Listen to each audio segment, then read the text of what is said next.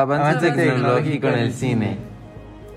La tecnología mejora la experiencia del espectador a lo largo de los años. El cine ha evolucionado de la mano de la innovación tecnológica. Cine y tecnología mantienen una relación estrecha desde hace mucho tiempo. Conforme va avanzando la tecnología, lo percibimos en el cine.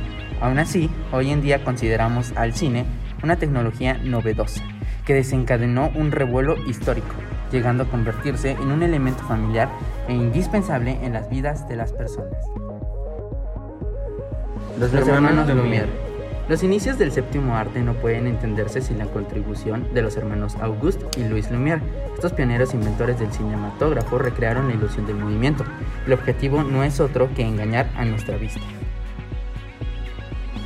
La industria fue más allá de aquellas técnicas rudimentarias que proyectaban imágenes en habitaciones oscuras. Presentaban fotografías transparentes, fijas o movían bandas que visualizaban dos imágenes por segundo.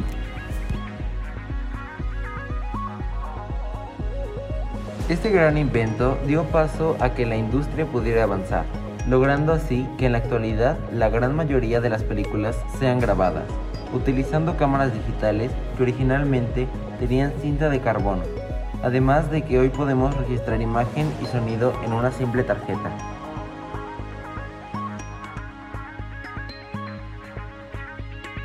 Como ya mencionamos, todo inició con los hermanos Lumière, pero hay que mencionar tres puntos importantes en la historia del cine, y estos los diremos a continuación. Primero, el cine mudo.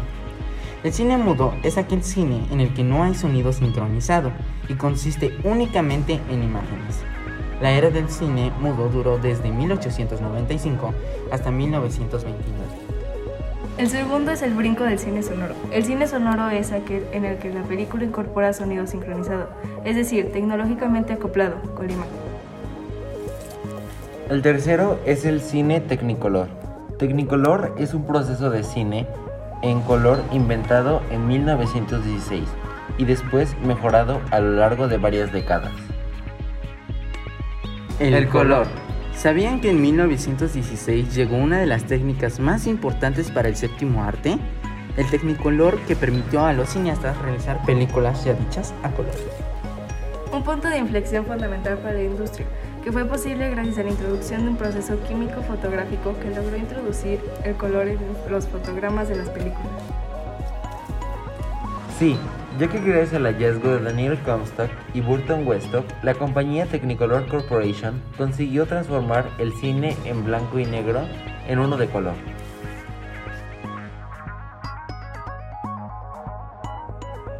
Este descubrimiento basado en el sistema Kinemacolor grababa las imágenes en dos tonalidades, rojo y verde azulado, utilizando únicamente una lente, como lo hacían un divisor de haz de luz y filtros de color que facilitaban el proceso, que sin embargo presentaban numerosas dificultades para ser proyectado en las salas. Así quedó demostrado con el estreno de Wolf Between en 1917, y es que el proyeccionista, debido a la novedad del proceso, no fue capaz de ajustar de forma adecuada la máquina y registrar correctamente los dos colores en pantalla, afectando la correcta visualización del filme. Al igual que la llegada de dos sistemas posteriores, denominados Proceso 2 o Sistema de dos tiras y Proceso 3, mejoraría la producción de películas en color. Pero fue el desarrollo de la cámara de tres colores, Technicolor de tres tiras, la que revolucionaría técnicamente la industria.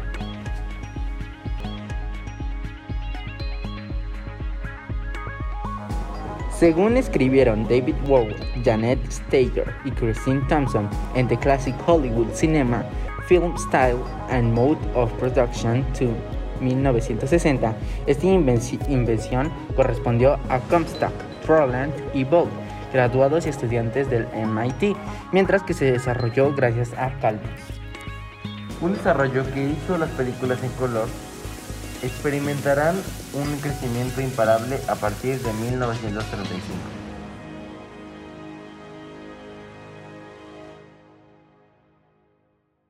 El, sonido. ¿Sabían que la incorporación de fotogramas con color no fue la única revolución técnica que vivió el cine entre los años 20 y los 30? En 1927, Alan Crossland estrenó su película en blanco y negro The Jazz Singer una obra en la que no se aprovechaban las ventajas del Technicolor pero sí se cambiaba un aspecto esencial para otro de nuestros sentidos. Pasamos del cine mudo que caracterizó a Charles Chaplin a uno en el que los sonidos acompañaban a las imágenes proyectadas. También el avance técnico que lo hizo posible fue el Vitaphone, que se remarca en sesión continua. Este sistema permitía grabar bandas sonoras y textos hablados en discos que luego se producen al mismo tiempo que la película. Aunque precario, este dispositivo cambió por completo tiempos. Se hizo un segundo sistema que permitiría grabar el audio directamente sobre la película, un logro que resultó ser un éxito hasta 1939, cuando de nuevo la innovación volvió a cambiar la industria, con otro sistema implementado por Edward C. Wente.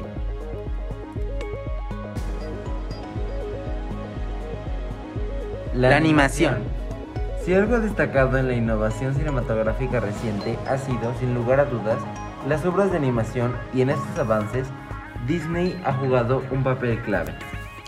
Exacto, con el estreno de Steamboat Willie en 1927, Walt Disney inauguró la época dorada de los filmes animados, con Mickey Mouse como gran protagonista y convirtiéndose en el estandarte de la multinacional hasta nuestros días. De hecho, el genio de la animación instauró una técnica que sería emulada por muchos productores de su época. El método conocido como Sound Cartoon permitía sincronizar los dibujos con sonidos, como se muestra a la perfección en la escena del humo que salía del barco que manejaba un primigenio de Mickey Mouse. La sala de cine 4DX. Dato curioso, la sala de cine 4DX es capaz de generar efectos sensoriales de lluvia, viento, impactos, movimiento, olores, niebla o luz, para sumergirnos de lleno en el mundo que recrean las películas. Ha sido muy bien aceptada por el público y en lo personal nos gusta mucho. El, futuro, del cine. El futuro del cine es algo que yo me cuestiono demasiado. Siempre me he preguntado, ¿el cine puede mejorar? Digo, en algunos aspectos como orden o comodidad del espectador, sí, pero ¿En sí el arte de la cinematografía puede llegar a otro nivel? Pues de hecho, ¿te suena algo llamado lentes de realidad virtual? Yo sí, son como dice su nombre, lentes que básicamente te llevan a un mundo virtual. Pues de hecho hay servidores donde puedes interactuar con otras personas por realidad virtual y puedes crear tus propios personajes. Cierto, creo que se llama VRChat. Sí, ese mero. Yo creo que se podría usar en el futuro en el cine. ¿En el cine? Ah, caray. ¿Cómo sería eso?